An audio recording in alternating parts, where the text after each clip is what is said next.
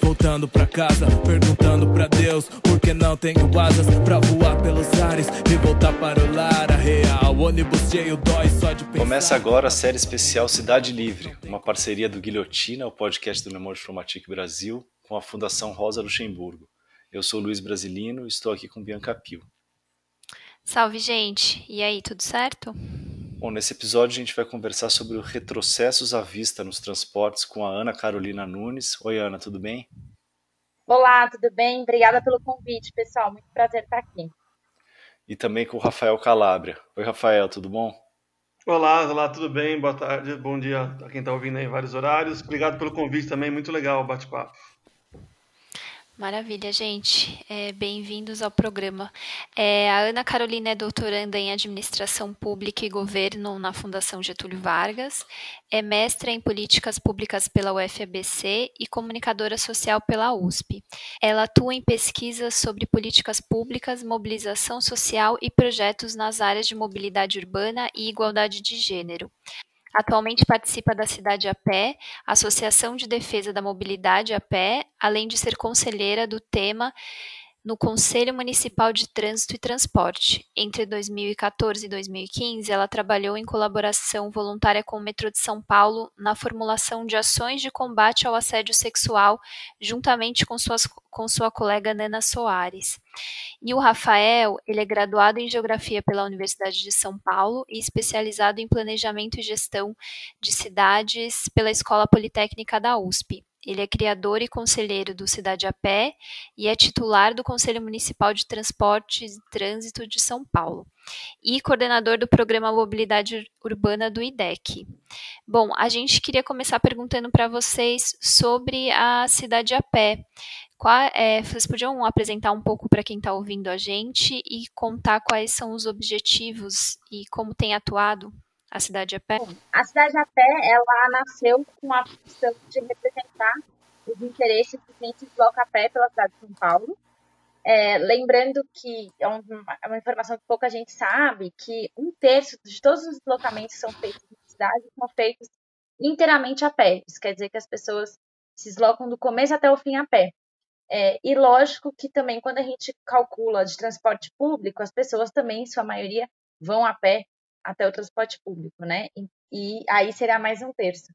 Então a gente é, se organiza com o objetivo de representar os interesses dessas pessoas que se deslocam desse meio, por esse meio de transporte, que é o mais importante, mas também é o mais negligenciado pelas políticas públicas. Calabra é, quer complementar? É, é, isso, e aí lá para 2014, 2013, a gente estava atuando muito forte na revisão do plano de mobilidade de São Paulo, na elaboração, na verdade, né?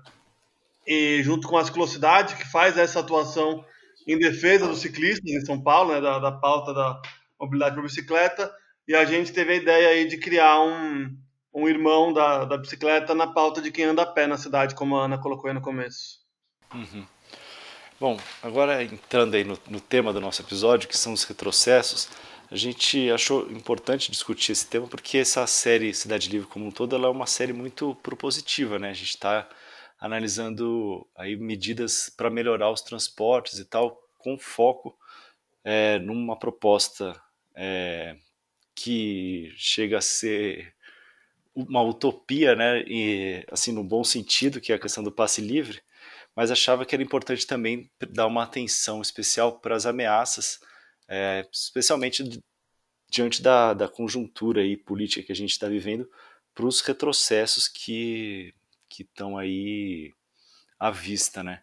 Então eu queria perguntar para vocês é, se vocês poderiam assim analisar na, na, opinião de vocês quais são aí as principais ameaças de retrocesso que estão colocados na área de transportes. Começo? Começa, Calabria.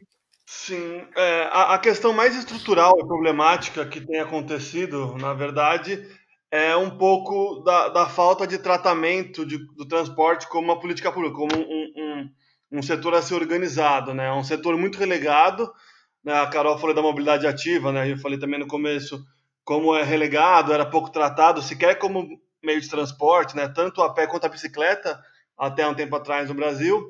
E o transporte coletivo, ele também é meio abandonado, né? São contratos com empresas de ônibus locais que dominam muito o setor, que começaram a operar antes de ser regulamentado, inclusive, né? semelhante ao, ao, ao, que o Uber faz hoje, né? no começo do transporte coletivo também era assim, as empresas foram operando e as prefeituras foram tentando correr atrás, mas é um sistema ainda muito pouco organizado, controlado e, e qualificado, né? Então, é, e aí agora a pandemia ela veio escancarar esses problemas, então é, é, no transporte coletivo escancarou que o sistema baseado na tarifa do usuário é excludente e é instável, né? Com a perda de passageiros, os sistemas estão quebrando nas cidades.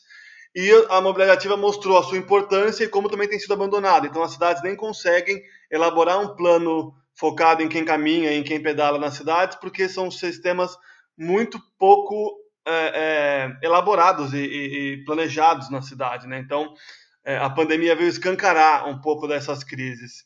E um, uma ameaça de retrocesso constante que tem, que é, é um retrocesso bastante constante mesmo, é a, a, a propaganda e a pressão e o lobby do, da indústria automotiva e do uso do carro, né? da, da cultura de uso do carro, que continua replicando essa cidade é, voltada para o carro, com viadutos, com vias expressas, com retirada de espaço de calçada, de parques e praças para fazer mais vias. Né? Então, toda essa lógica rodoviarista, que é o padrão das nossas maiores cidades, é um, um, um retrocesso constante e que vira e mexe, né, ganham mais força ou menos com um prefeito ou outro, um, um governador também ou outro, né, mas é, é, eu diria que a pandemia e, a, e o rodoviarismo estão escancarando, né, o rodoviarismo é mais constante, mas a pandemia tem, tem escancarado alguma dessas, dessas crises, desses problemas e, e tem atrapalhado um pouco também o, o debate.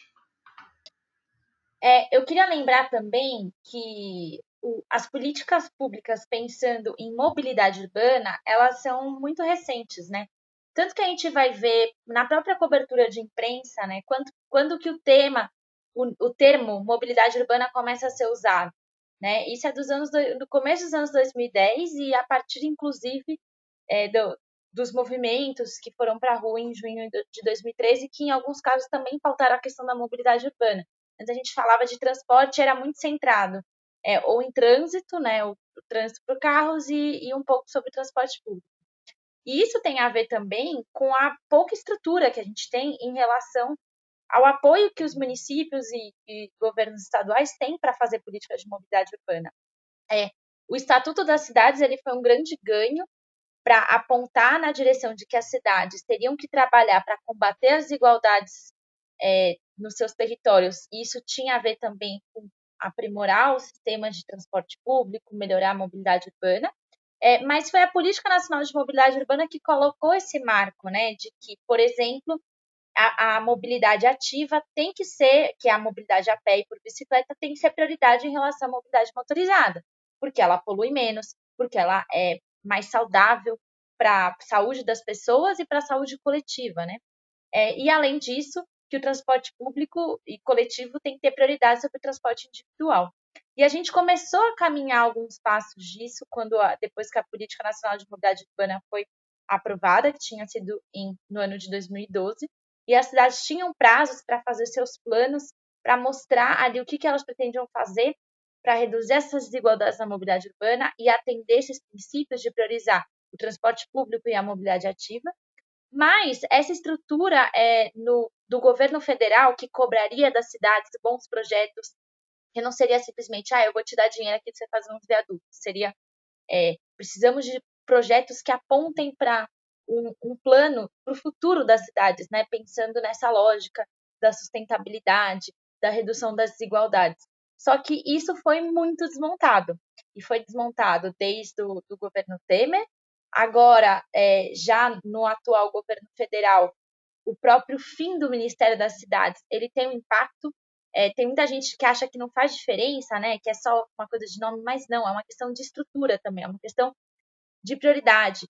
É, e a, e a, a condição dos da maioria dos governos municipais e estaduais é que eles não têm é, uma capacidade técnica tão alta para conseguir fazer bons projetos nesse caminho. E a realidade é que a maioria dos governos municipais e estaduais tem uma estrutura muito precária para conseguir fazer bons projetos, por exemplo, é, de posicionar ali corredores de ônibus nos lugares onde tem mais necessidade, onde vai ter o maior impacto para reduzir as distâncias percorridas nas cidades, por exemplo. Então, quando a estrutura do governo federal ela vai sendo desmontada, e é isso que está acontecendo nesse governo como um todo, né, não só para é, não só no caso do que era o Ministério das Cidades para infraestrutura, mas também educação, saúde. Então, isso tem um impacto muito forte em como as cidades conseguem é, se organizar para, inclusive, buscar recursos para poder viabilizar, porque a gente precisa de grandes investimentos, né? É, a gente já teve muito tempo com as cidades gastando muito dinheiro fazendo estrutura, pensando em melhorar a fluidez dos carros, e agora precisam tirar, colocar a mão no bolso para investir em infraestrutura, pensando o transporte público e para as pessoas que colocam a pé de bicicleta. Só que esse dinheiro tem que vir de algum lugar e sem o apoio do governo federal é ainda mais difícil. É, e um, um, um tema que está bastante na pauta agora, em, é, em relação também ao governo federal, justamente é esse, o que ficou conhecido como PL da morte, né, que é o 3.267. Vocês poderiam comentar para a gente quais são os principais retrocessos que estão nesse, nesse projeto de lei?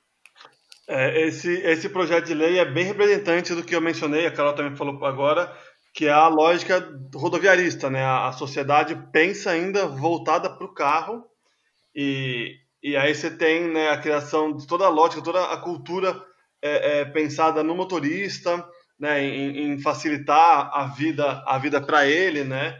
E, e inclusive, né, no, no, no trânsito, no, no, no trânsito voltado para o carro, a fiscalização do motorista é vista como uma, como uma coisa ruim, uma coisa malvada, né? como uma indústria da multa, uma pressão muito, muito forte. Né? É curioso que a mesma sociedade que é muito punitivista com pequenos roubos, com, com, enfim, com crimes, é, ela é antipunitivista com infrações de trânsito por causa dessa cultura que, que valoriza tanto o, o, uso do carro. Então o projeto ele vem nessa onda, né? O, o presidente Bolsonaro replica muito essa, essa, essa lógica aí de, é, é, de defesa do, da impunidade no trânsito, né, é a redução da multa, e criou o projeto para isso, né, para flexibilizar, para dificultar a multa, duplicar a pontuação que os motoristas podem ter no trânsito, né, de, de, reduzir o, o, tipo de exame, ainda atacou questões pontuais como é, farol aceso de, manhã, de dia e,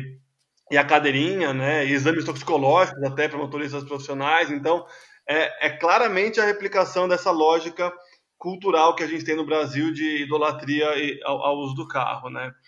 E a Câmara deu uma melhoradinha, deu uma, uma suavizada, o Senado atropelou, foi super rápido, em um mês aprovaram o texto, um, um mês e meio no total, mas é isso, um projeto bem ruim, tiveram algumas melhorias muito pontuais, né? Mas a estrutura do texto ainda é muito prejudicial. A duplicação da pontuação dos motoristas impacta todas as infrações ocorridas, né? É uma medida muito, muito prejudicial. E, infelizmente foi sancionado, né? Como, como era esperado depois da, da aprovação. Mas pela ideia que eu tenho costumado dizer que a gente vai ter um bom trabalho como sociedade aí para corrigir essas falhas, porque inevitavelmente vai, replicar, vai resultar em mais insegurança no trânsito, em, endosso desse comportamento inseguro que a gente tem no trânsito e, infelizmente, em mais ocorrências de trânsito e mais mortes. E eu acho que é, tem duas coisas que eu queria destacar em relação a isso. A primeira é que o próprio presidente Bolsonaro, mesmo numa situação esse ano que ele teve dificuldade em passar, em conseguir caminhar com várias agendas dele, por causa, enfim, do, do desastre, né, da incompetência dele é, na condução do, do governo federal, e na sua péssima relação com o Congresso Nacional, ainda assim ele conseguiu passar esse, esse projeto de lei de uma maneira relativamente tranquila. Então, isso mostra o quanto é um tema que tem um apelo é, popularesco, né? Que ele é populista é, e, inclusive, a, a justificativa dele, que ele fez em uma dessas lives, era vamos devolver o prazer em dirigir, né? Então, colocando o suposto prazer em dirigir sem, sem a restrição de limites, sem a necessidade de respeitar as leis, acima do próprio direito à vida, que deveria ser, né, que é salvaguardado pela Constituição, deveria ser a prioridade da ação do poder público. E a outra coisa é que esse PL vem para piorar uma situação que já é muito crítica, né? Porque a situação que nós temos é que, em grande parte dos municípios brasileiros, é, o esforço de fiscalização já é muito baixo. Né? Em grande parte dos municípios brasileiros, você encontra muita situação de motoristas irregulares, ou que não contam com suas carteiras de habilitação, ou que têm essas carteiras e nunca são fiscalizados em relação a isso. É, o poder de fiscalização ainda é muito precário. Então, às, às vezes a gente fala pensando na realidade das grandes cidades, e se mesmo nas grandes cidades é, que tem mais equipamento tal, a quantidade de infrações cometidas é muito maior do que a quantidade de multas que é dada, né? Então, quando a gente está caminhando a pé ou de bicicleta, está pedalando pela rua, a gente sofre uma série de infrações diariamente e vê que elas estão acontecendo sem que haja, é, de fato, uma notificação. Então, se isso já acontece nas grandes cidades, quanto mais nas pequenas cidades e nas rodovias enfim, que não contam com policiamento. E isso tem um impacto já absurdo, principalmente na nossa saúde pública, que é, é, principalmente quando a gente vai olhar a relação com motos, né? E no interior do, do Brasil isso é muito flagrante, é de quanto que a gente tem de pessoas que ocupam os leitos do SUS por causa desse tipo de ocorrência. Então, é, o que preocupa é que a gente teria que caminhar muito ainda para conseguir melhorar a capacidade da, do, dos estados e municípios de fiscalizar as infrações e de garantir que as pessoas que cometem infração realmente sejam responsabilizadas por elas, sejam responsabilizadas por elas.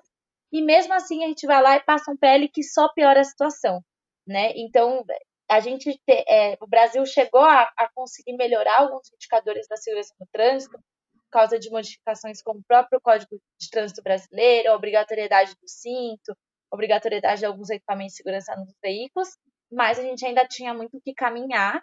Enfim, a gente pode, inclusive, entrar numa tendência aí de só ir, só ir piorando esses números. É, sem é. dúvida. ainda só em cima desse, desse, ponto, que é, que é bem grave, né, o PL da, da morte do trânsito, o projeto do Bolsonaro que desfez o Código de Trânsito, o primeiro ponto que a Ana falou foi muito claro, assim, no, no debate com Câmara e com o Senado, os senadores tinham, e os, os congressistas, né, no geral, tinham uma resistência em mudar alguns pontos, porque impactaria eles, né? Aí teve relatos deles falando, ah, mas é, tem um conhecido foi multado por não sei o que lá, então tem multa em excesso, que, aqueles casuísmos, né, eles ficam criando contos para tentar justificar um posicionamento, porque dado, efetivamente não tem nenhum dado que justifique essa medida, né?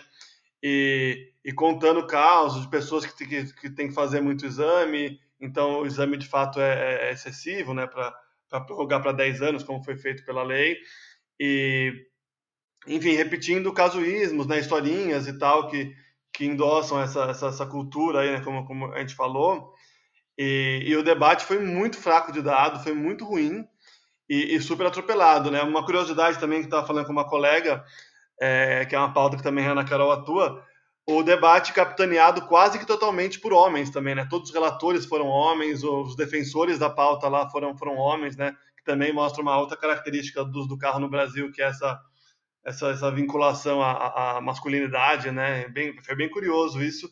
Se não me engano, na Câmara, só uma da, das relatoras, da, da, da das promotoras do debate, lá cada partido elege um, né? Foi, foi uma mulher que foi Érica Cocai do PT, que tentou se opor, e no Senado a Mara Gabrilli foi uma das que tentou se opor também, porque ela é uma pessoa com deficiência vítima de acidente de trânsito, né, de ocorrência no trânsito. Então, mais uma característica do, do, do como o debate foi totalmente cultural, do, uma, uma representação cultural da nossa sociedade, né? E fraquíssimo de dados, de discussão, de argumento, de, de participação até, né? O Senado nem fez audiência pública, então foi um processo muito ruim, muito ruim. E é isso, vai deixar relegados bastante ruins também. E, e também é importante destacar, só fazer um acréscimo final nisso, que a, a, discussão pública foi muito fraca. Então, a atenção midiática sobre isso foi muito ruim. Tipo, isso pra, passou de maneira totalmente silenciosa, assim, só foi só virou notícia quando foi aprovado. E aí, quando você compara, por exemplo, como é discutido o conteúdo da reforma tributária, que é uma coisa que é a reforma administrativa, né, que são coisas que o cidadão comum ele male male é, discute ou demanda, é, a gente entende como isso também acaba contribuindo para a má qualidade desse debate. É. Não, total. A discussão do, da pontuação foi feita como se estivessem mudando a cor da CNH, né? Ah, vai mudar para 40 pontos. Tipo, como se fosse um, um mero detalhe. Da, a, a, a, fonte da CNH vai virar Arial em vez de ser cômica, sei lá. Foi absurdo. Sim. E a gente tem um exemplo em São Paulo, que foi aquele programa do, do Dória na prefeitura, que foi o Acelera São Paulo, né? Foi uma das bandeiras dele para se, é, se reeleger aliás, se eleger naquela, naquela época. E, e, eu queria que vocês comentassem um pouco os resultados disso, né? Porque foi um projeto é, bem populista, né? Porque as pessoas estavam reclamando, reclamando porque teve que diminuir a velocidade nas marginais.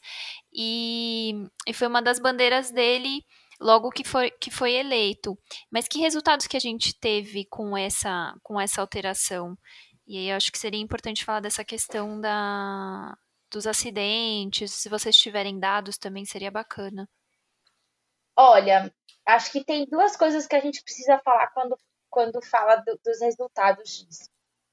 É, um dos resultados é o, tem o resultado objetivo que está nos indicadores, né? Que é aquilo que a gente consegue mensurar.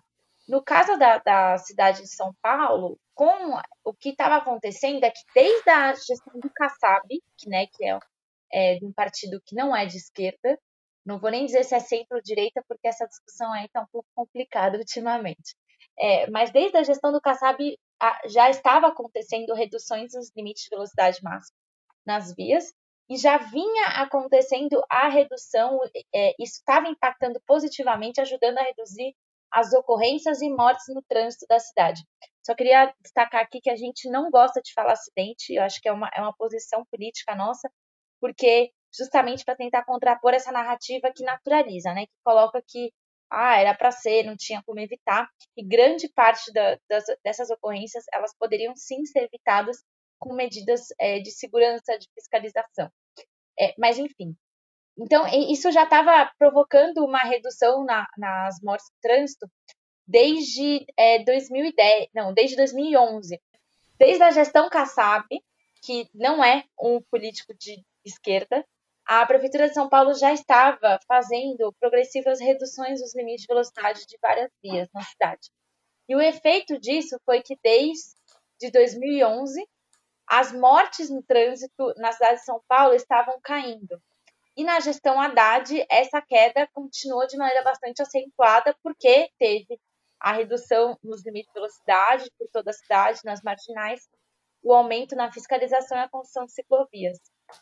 E aí, com o aumento nos limites de velocidade nas marginais, a gente teve um retorno do a gente teve um aumento nas mortes nas marginais. Então, é, aquilo que estava caindo até 2016 voltou a subir a partir é, de 2000, entre 2016 e 2017, né, com o impacto do aumento em janeiro de 2017, e segue é, num patamar que não chega a ser como era anteriormente, não chega a ser, porque no último ano da, da gestão Haddad, de 2016, tinham morrido 14 pessoas na Marginal Tietê e 11 na Pinheiros. Hoje a gente está com 21, em 2019 foram 21 na, na Tietê e 12 na Pinheiros no, é, que é quase chegando no que estava no último ano da gestão Haddad. Então a gente podia ter continuado reduzindo as mortes no trânsito na cidade se não tivesse tido esse aumento. É, e também se a gestão continuasse com a política de não só reduzir os limites de velocidade, mas também é, reforçar a fiscalização, construir estruturas como ciclovia, fazer alargamento de calçados. Mas tem um outro efeito que a gente às vezes subestima, que é um efeito subjetivo, né?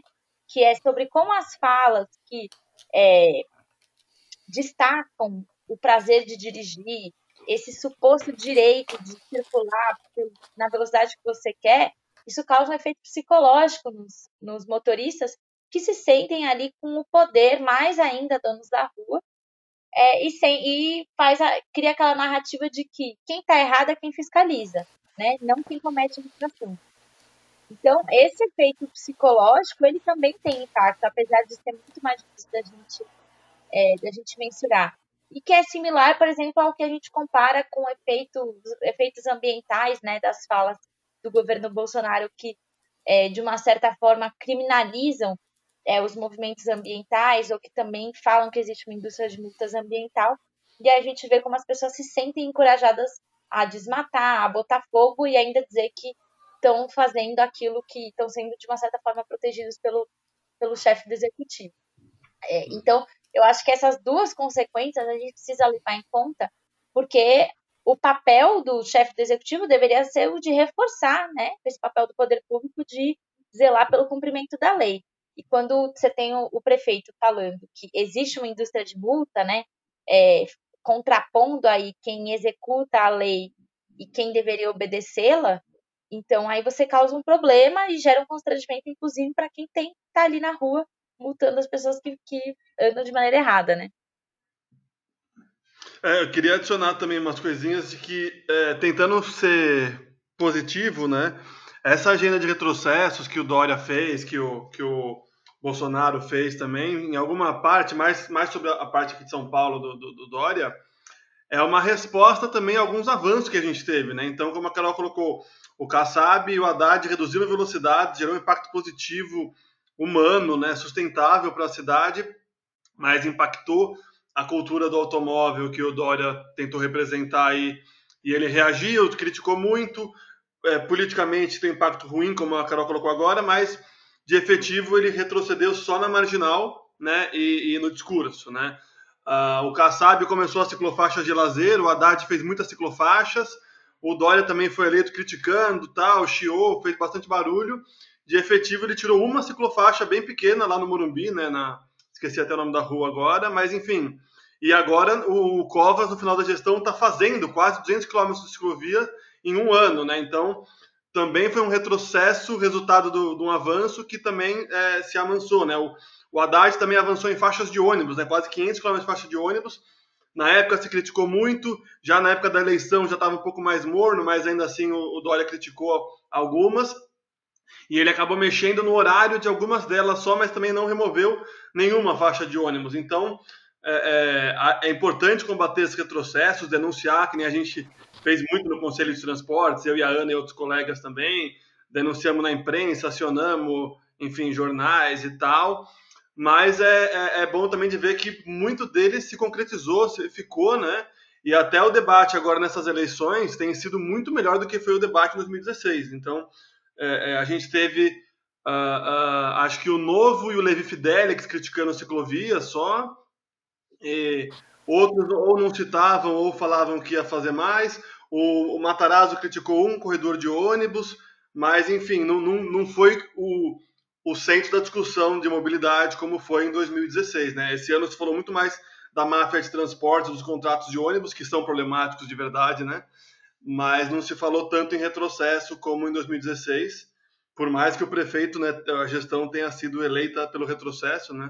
Bem, bem curioso também apontar o contraponto com esses avanços. O retrocesso maior tem sido, como a gente falou no começo aqui, né, do governo Bolsonaro, o retrocesso, diria, efetivo, né, porque o de discurso continua com uma considerável força ainda. Uhum.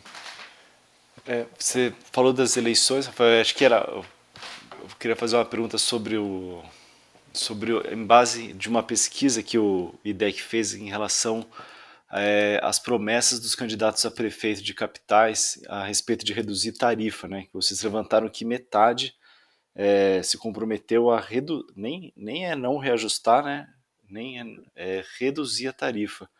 Lem mas assim, lembrando que a gente está gravando aqui o, esse episódio entre o primeiro e o segundo turno, e o episódio vai ao ar quando o segundo turno já tiver acontecido. Então talvez essa realidade mude um pouco, mas pelo menos já mostra uma Aí eu queria colocar para você, né? Se isso é uma promessa de campanha ou se isso já mostra uma mudança de mentalidade mesmo com relação ao que vem acontecendo nos últimos anos, né?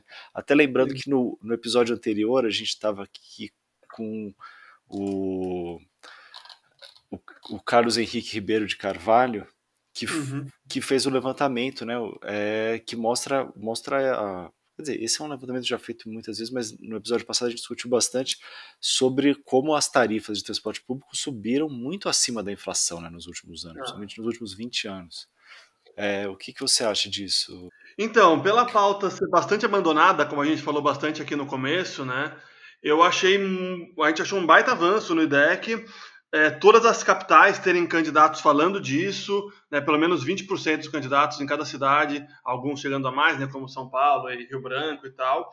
Acho um avanço, e principalmente porque 20% de todos os candidatos também estão abordando como reduzir a tarifa. Então não é só uma promessa, um jargão ou, ou uma, um mote, né?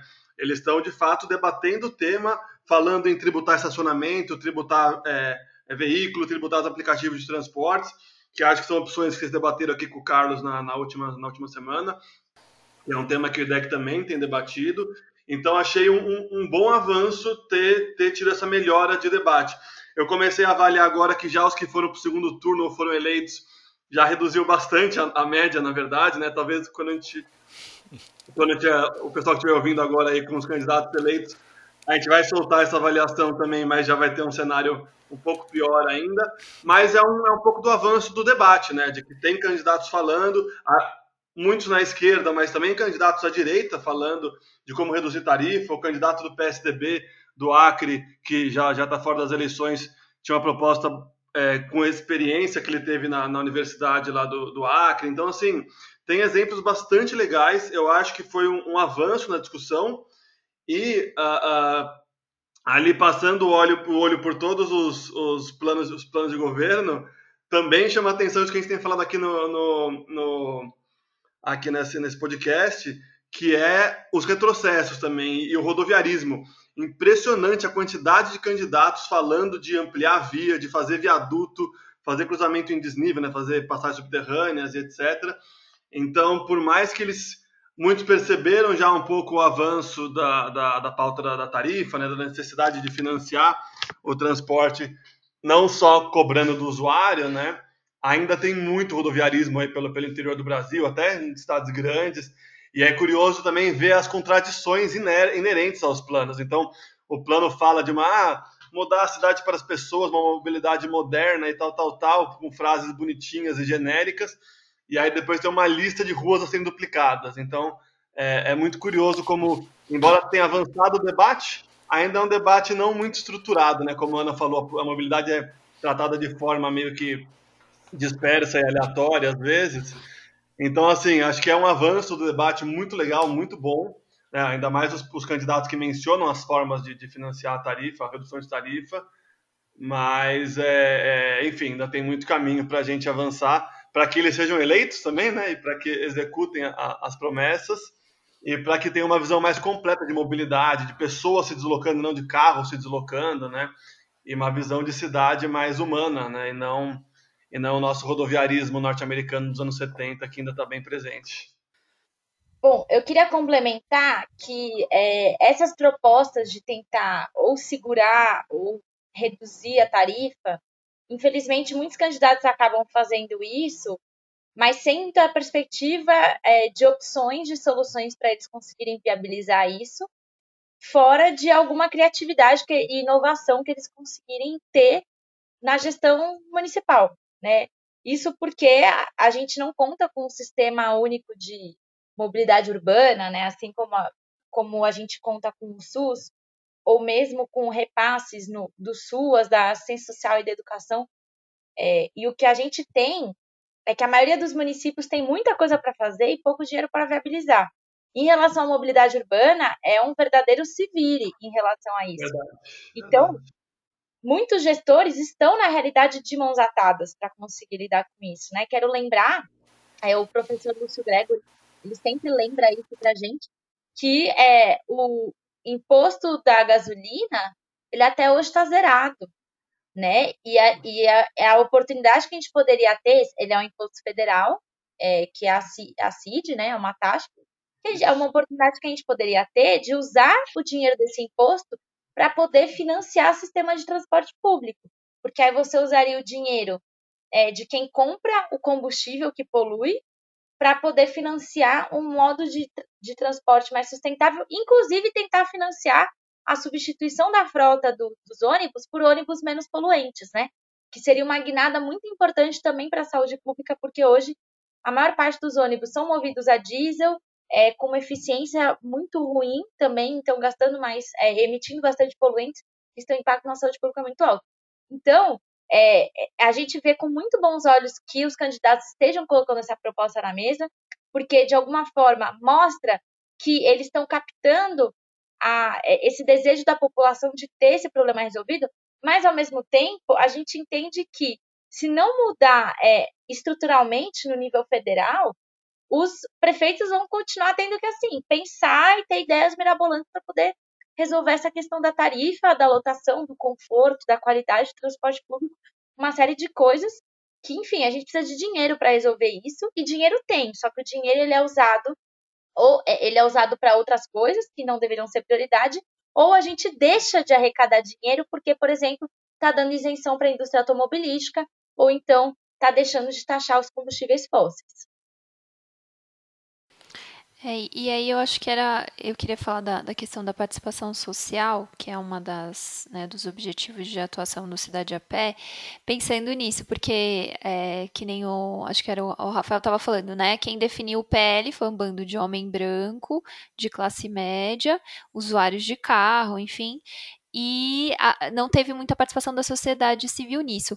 É, o tema da mobilidade em si ainda não é um tema que as pessoas tem, entendem como importante no dia a dia delas e na vida da cidade, né? Eu queria que vocês falassem um pouco de, de estratégias para fomentar essa participação social, já que é um tema que impacta muito a vida das pessoas, mas ainda é visto como essa questão, ah, o, o, o ônibus é um serviço, não um direito, enfim, tem uma série de coisas que tem que trabalhar em cima disso, né? É. Posso começar com essa, Calabria? Sim, sim, manda bala. Tá. É, Bom, eu discordo que não de que é um, seja um tema que as pessoas não vejam como importante, porque a mobilidade urbana é, uma, é um dos temas que impacta pessoas de todas as classes sociais, né? Seja das pessoas ricas, porque não, não aguentam mais o trânsito e, e querem apelar para helicóptero, seja para as pessoas que de tão pobres elas deixam de realizar coisas, deixam de estudar, deixam de procurar emprego, deixam de buscar atendimento de saúde, porque não tem dinheiro para pagar a, a tarifa do ônibus. Só que a questão é que esse é um tema que ele tem uma dominância técnica, que impede as pessoas de entrarem na discussão, de entenderem né, o que faz parte dessa discussão. Mas ele tanto tem apelo que agora, nas eleições municipais, a gente tinha um monte de candidato falando sobre isso, alguns com propostas boas, outras com propostas mais estapafúrdias, mas esse tema, ele tá, tá na mesa, né? Ele está sendo discutido. O nosso desafio da sociedade civil é conseguir é, simplificar o debate e deixar claro para as pessoas que para debater mobilidade urbana você não precisa ser especialista, ter feito, ter estudado, não sei o quê. Né? A nossa experiência enquanto usuários, ela já é suficiente, mais do que suficiente para a gente poder opinar sobre esses temas e para a gente exigir o que, que a gente quer, né? Então, é, a indústria automobilística fez com que os usuários de carro se sentissem mais cidadãos, né? Ele foi criando essa noção de que quando você tem carro, você é mais, você tem mais direito, você está em um status acima, tanto que né, você tem a proclamação dos direitos do motorista. Né? O Dória foi eleito muito com essa pauta de, enfim, a gente tem direito de andar é, na velocidade, não, não tem, a, São Paulo tem que avançar, não pode ir devagar, né? Enfim, é, você tem o lance dos motoristas acharem um absurdo quando perdem uma faixa para eles transitarem, porque nesse lugar tem uma faixa de ônibus ou uma ciclovia, é, ou uma rua fechada só para pedestres, porque, enfim, eles foram estimulados né, a serem barulhentos, e inclusive muitas pessoas que têm carro não se deslocam de carro durante a semana, se deslocam de transporte público durante a semana, mas elas é, sentem que o direito delas de andar de carro no final de semana é ameaçado por esse tipo de política. Então a gente tem um desafio de justamente construir no sentido contrário, de que a gente está falando de uma questão coletiva, de uma questão da maioria, que a maioria da população não usa o carro todos os dias, né? Que a questão não é proibir o uso do carro, não é impedir as pessoas de fazerem as opções dela, mas é justamente garantir mais opções para que as pessoas consigam de fato escolher como elas vão se deslocar e não se desloquem só do jeito que dá para elas se deslocarem, porque elas têm mais ou menos dinheiro. É, é, é, isso que a Ana Carol falou é, é, o que a gente vê todo dia, né? Toda a lógica, todos os problemas que o usuário de carro enfrenta é super naturalizado que tem que resolver, que alguém vai reclamar, né? Então a CT, por exemplo, quando cai um galho na via, a CT entra em parafuso porque ela sabe que alguém vai reclamar, porque vai impactar o trânsito, vai congestionar e tal. E quando né, se impacta a tarifa, se impacta uma faixa de ônibus, é, é, se tem a Paulista aberta para as pessoas, se interrompe o programa na maior tranquilidade, né? A Paulista aberta, por exemplo, tudo bem, precisou se interromper para para é, é por causa da pandemia, né? Porque não, não, não deveria ter locais com aglomeração, mas não gerou nenhuma discussão, nenhuma polêmica, né? Embora, enfim, esteja correto. Enquanto os, alguns bloqueios que a prefeitura fez de teste, né, se tratou como se fosse o apocalipse na cidade de São Paulo, porque a, o rodízio também, né, gerou uma baita de uma celeuma e se aceitou a lotação nos transportes, a lotação no metrô, a redução da frota, né? Então, a, a forma como a parte da sociedade que tem mais capacidade de voz, né, tem mais direito acesso a, a meios de comunicação, é, se comporta é muito isso. E a gente tem defendido muita participação do dessa voz mais excluída, né, dos vários transportes, do, do de quem caminha na periferia, de quem pedala, né, para entregar coisas e tal. E, e a gente tem visto muita vontade de participar, muita opinião, como a Carol falou, né? Quem, quem conhece, quem usa, quem frequenta o terminal, a linha, a ciclovia, tem muito a colaborar e não pode ser menosprezado, né? A gente participou de muitos debates já em, em audiência, em periferia, sobre faixa exclusiva de ônibus e sobre corte de linhas, que é um tema que impacta muito a vida das pessoas. E a população conhece o motorista, onde a linha para, onde a linha parava 10 anos atrás, qual que é o melhor ponto para fazer a, a baldeação, qual que é mais iluminado, qual é mais seguro, qual é... tem uma padaria perto que gera um movimento que torna mais seguro. Então, toda essa, essa vida do, do, dos modos mais sustentáveis de deslocamento é muito, muito ignorada pela, pela tecnocracia, né? pela, pela, pela essa visão elitista né? de planejamento, de falta de participação social. E a gente tem feito muito no Cidade a Pé, no IDEC, na Ciclocidade, em outros parceiros, muito esse debate para tentar abrir os meios, os, os órgãos de transportes e de trânsito para essa discussão. E eles são muito, muito arredios, muito, tem muito medo dessa discussão. Eles acham que vai ser crítica, que a pessoa vai só reclamar, né? Então, quanto menos ele abre o espaço de diálogo, mais a pessoa vai ficar com problemas acumulados para reclamar. E aí ele põe a culpa na pessoa, né? Não em ele que não abriu o diálogo corretamente. Então é, é, é, um tema fundamental, eu diria até para mudar um pouco da lógica, né? Porque a maior parte das pessoas se desloca a pé de transporte coletivo. Se elas estivessem sendo ouvidas como os de carro são ouvidos hoje pela, pela Jovem Pan, pela Globo, etc., a gente teria um cenário muito diferente. Né? Então, a valorização dos usuários, dos ciclistas, dos pedestres, é parte da mudança que a gente precisa ver também na mobilidade. E muitos deles não tem noção disso também, o que, o que é um pouco mais triste, mais grave também, né?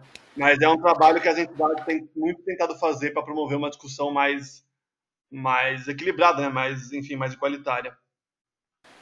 É, e, e o que é um pouco o espírito aqui dessa série, e uma coisa que o Lúcio Gregory falou no, no episódio 2, em relação à política de passe livre, né? colocando ela como um, é, deixando claro ali em todo todo episódio que se trata de uma discussão de reforma tributária, né, não um aspecto técnico, né, portanto político. É, e o mesmo vale para isso que a, que a Ana estava colocando, né, que hoje é um muitas vezes o, a técnica é usada como um elemento, um argumento conservador para manter as coisas como estão, né, e para naturalizar é, né, uma exclusão assim, né. É, eu queria que vocês comentassem isso assim um pouco sobre é, como é que a, a, mobilidade deve ser tratada e tal é, e analisada, né? De, tipo, não é uma questão assim de, né, de, uma, de uma planilha, né, que vai, vai melhorar aí o, o problema da, da maioria da população, né? Sim, eu, eu começaria rapidinho, só um, um comentário curto, Ana um ponto central que a gente tem muito batalhado nas entidades é de pensar na escala da pessoa, né? Ver o que é confortável para ela se deslocar Então, a acessibilidade da estação, de, de corredor de ônibus ou de metrô, a praticidade dela chegar ali, dela sair. Se ela quiser permanecer, tem que ter um banco, um assento para ela ficar confortável, tem que ser coberto. Então, é, pensar mais na pessoa que está se deslocando, né, nas pessoas se deslocando, e menos, que nem você falou, na, na quantidade, no volume e tal, que, enfim, é importante, mas tem que ser ponderado pela, pela, pelo estímulo né, para a pessoa usar aquele transporte, pelo conforto que ela vai ter em usar aquele meio, seja calçada, seja transporte coletivo, seja bicicleta. Eu acho que tem uma coisa curiosa nisso, né? Porque quando a gente fala de políticas públicas que são as é, que estão ligadas às ciências exatas, vamos dizer assim, né? Que não são as políticas estão ligadas à área de cuidado, né? É, um que elas são, isso faz com que elas sejam ainda mais dominadas por homens brancos. É, e dois, que isso acaba sendo usado como um discurso para blindar essa política pública e afastar as pessoas de discutir isso como se a técnica ela fosse algo 100% neutra e que poderia acontecer distante de qualquer discussão política. É, e nós, como pessoas que acompanhamos, participamos de conselhos municipais, a gente vê como isso vai se desmontando. No caso, por exemplo, do aumento das velocidades marginais, o que aconteceu é que o próprio corpo técnico da CET, que é uma das mais importantes é, empresas de engenharia de tráfego do Brasil, é uma referência assumiu ali que eles precisavam trabalhar para reduzir as mortes no trânsito, que essa tinha que ser a função deles, e produziram estudos técnicos que mostraram que a redução dos limites de velocidade nas marginais produziram resultados efetivos na melhoria da segurança do trânsito, né?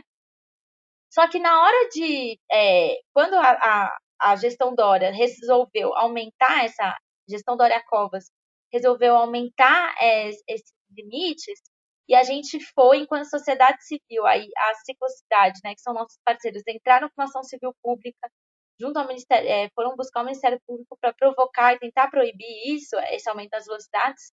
A gente falou, tá, cadê os estudos? Se a própria CT pro, é, produziu estudos mostrando que é, a, reduzir as velocidades era bom, por que, que a, agora a CT está aumentando elas de novo?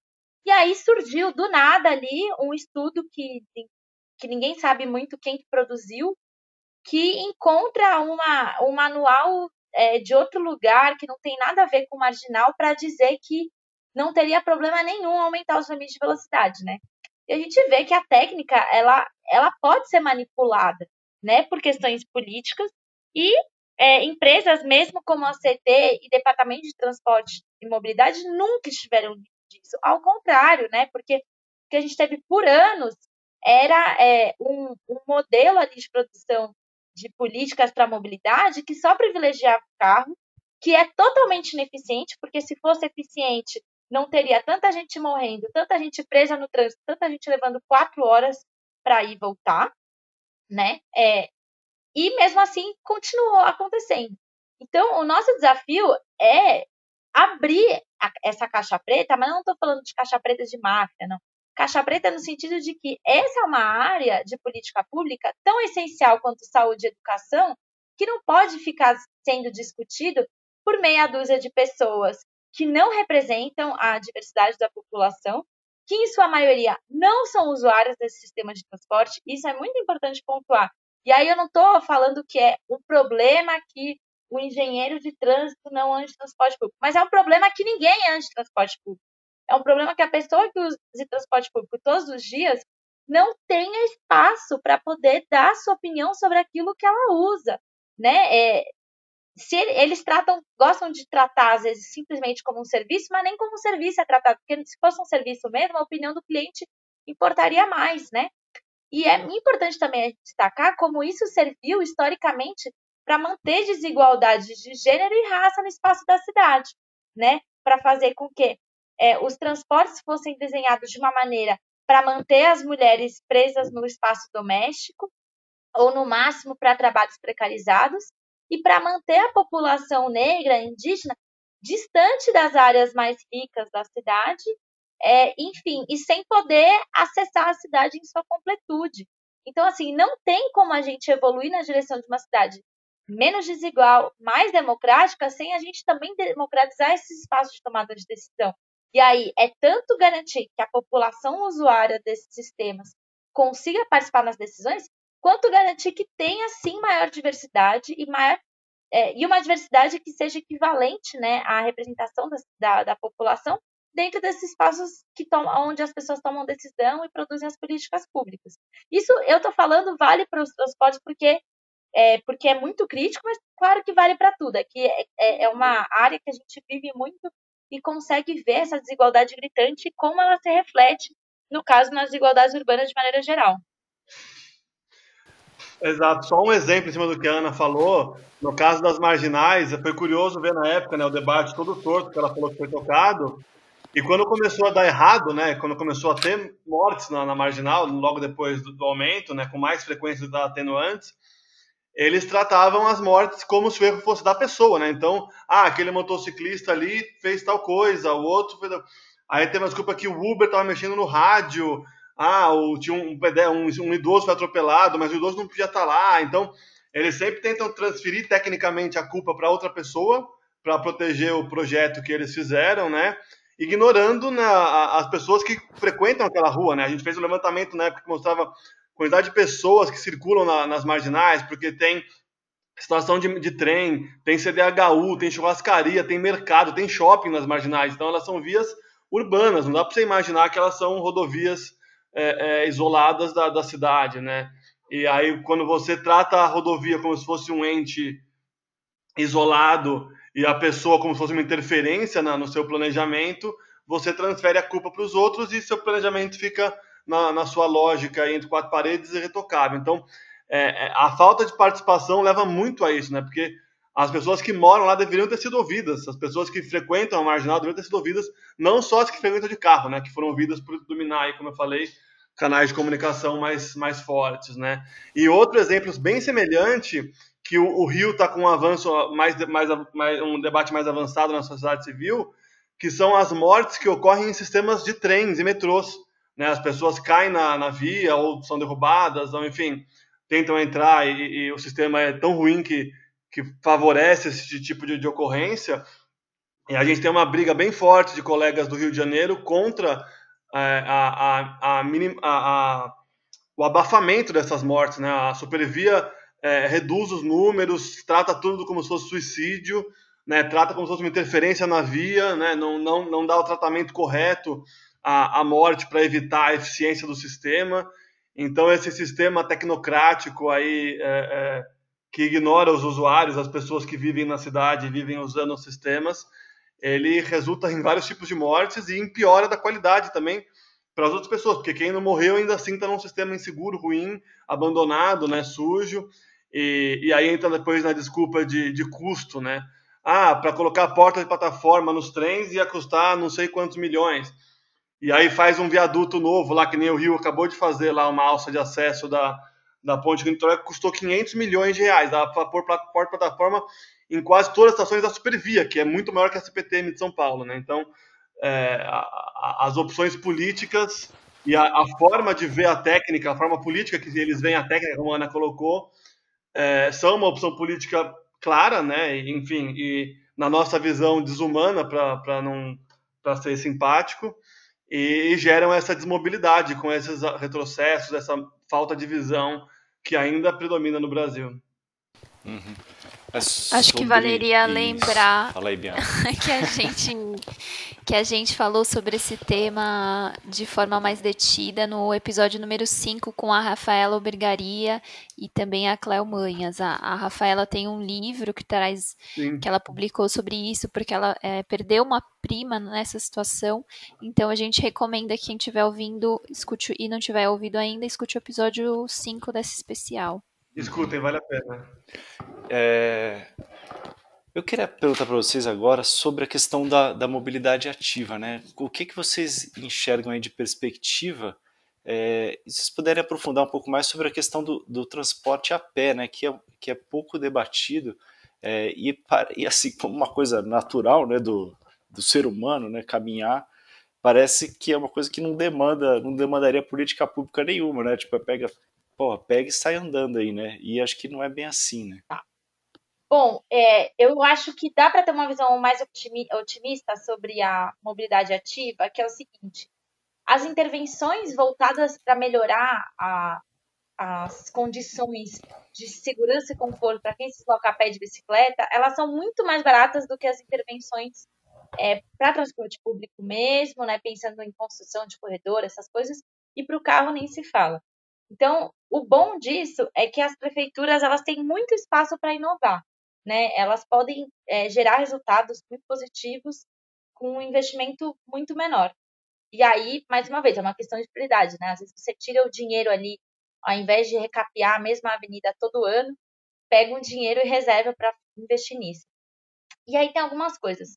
A primeira, que eu acho que é muito importante, é que as cidades têm que produzir informações para entender onde são os lugares que, dever, que tem mais demanda para você qualificar as calçadas e torná-las acessíveis para todo mundo, né? Lembrando que a acessibilidade ela não serve só, né, entre aspas, porque é muita gente, para as pessoas com deficiência, mas para todo mundo. Então, quando ela é acessível para as pessoas com deficiência, elas são melhores para toda a população. Então, para tornar as calçadas acessíveis, e esse investimento ele tem que ser certeiro, né? Você tem que identificar aqueles lugares onde tem mais demanda primeiro e de preferência tentar distribuir isso pela cidade. Essa é uma política também de desenvolvimento econômico, né? Porque as áreas da cidade que tem, é, que precisam de um aquecimento da economia, principalmente pensando no comércio local, quando você faz um investimento nesse tipo de infraestrutura, você ajuda né, é, a desenvolver localmente os bairros. Então, pensar em fazer esse, esse, investimento não só pensando em áreas centrais, mas em centralidades distintas, né? Então, pela espalhar isso pela cidade. A outra coisa é investir na qualificação das, da sinalização mesmo. Então, ter semáforos sonoros, é, investir em, em faixas de pedestre elevadas, no alargamento de calçadas, na construção de calçadões em, em áreas também de centro de bairro, é, pensar também em como você pode trabalhar para reduzir as chances de atropelamento. Então, é, procurar quais são as áreas onde tem mais conflitos entre pedestres e, e, e motoristas, né? Então, no caso que os motoristas apresentam mais ameaças para os pedestres, seja porque não tem muito espaço para as pessoas se deslocarem porque tem algum problema ali na sinalização, e trabalhar para melhorar aquela sinalização. É, tem o que a gente chama de acalmamento de tráfego, que é quando você reduz o espaço que os carros podem circular, que ao invés de eles terem aquela rua super larga que parece uma pista de kart, né, que aí eles querem andar 80 por hora, é, reduzir esse espaço para que o motorista sinta que ele tem que andar mais devagar e prestando mais atenção, porque esse é um problema muito recorrente no desenho das nossas cidades mesmo, que as nossas avenidas parecem mini rodovias e as consequências são desastrosas. É, e, e lembrando que tudo isso são coisas que também ajudam a melhorar a, a segurança do trânsito para quem se desloca de bicicleta, porque lugares que têm um trânsito mais calmo para os motoristas e para os pedestres são mais calmos para a bicicleta também, acaba estimulando as pessoas a se colocarem a pé. E também que infraestrutura como ciclovias acabam tornando é, o deslocamento mais seguro para quem está a pé também. É, então é importante pensar isso de maneira integrada. E, e, um outro caminho também é que isso não pode estar descolado de maneira nenhuma de política pensando no ordenamento urbano. Então, é, os planos diretores, né, você o, a prefeitura regulamentar bem é, o, as construções para garantir que a gente tenha mais construções com a fachada ativa, né, que, é, que são aquelas, por exemplo, ao invés daquele prédio que só tem guarita e muro, né, que tenha mais prédios, tem espaço para o comércio embaixo, né, que você tenha mais áreas mistas nos bairros para que se reduzam as distâncias efetivamente, né, para que as pessoas não tenham não sintam que ela tem que pegar um carro ou o transporte coletivo para poder acessar os serviços e elas poderem fazer o máximo a pé, que é o conceito de cidade de 15 minutos, né, que vem sendo aí, vem emergindo em algumas cidades do mundo. Isso também tem que caminhar junto.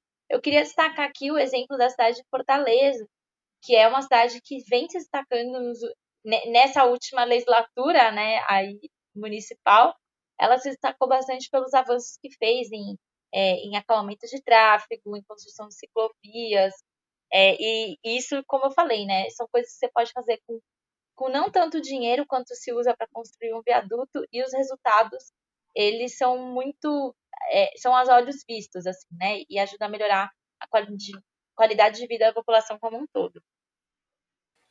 Legal Ana. É, Rafael Ana a gente está chegando aí ao final. Queria agradecer muito a participação de vocês e deixar o espaço para vocês fazerem aqui um, um último comentário. Você quer começar Rafael Ana? Bom, é isso aí. Foi, obrigado pelo debate, foi muito legal a, a conversa aqui.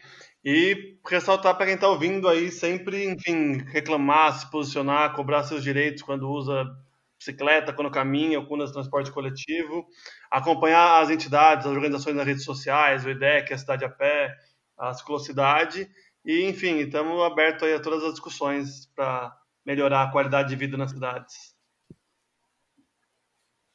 Bom, eu sei que agora vocês estão ouvindo a gente, já passou as eleições, né? É, já passou o primeiro e segundo E é importante lembrar que, como a gente falou aqui, se a mobilidade é um tema que é tão insulado, né, tão discutido só nos gabinetes, nós da sociedade civil precisamos fazer a nossa parte e ir atrás, cobrar, encher o saco mesmo, pressionar é, prefeitos e prefeitas a darem respostas, pressionar vereadores e vereadoras a abrir espaço para que a gente debata esses temas, é, porque a gente ainda tem muito que caminhar, muito que melhorar, e a gente precisa mostrar a nossa força coletiva, né? nossa força enquanto sociedade civil que está atenta e que sabe que tem muita coisa que pode ser feita.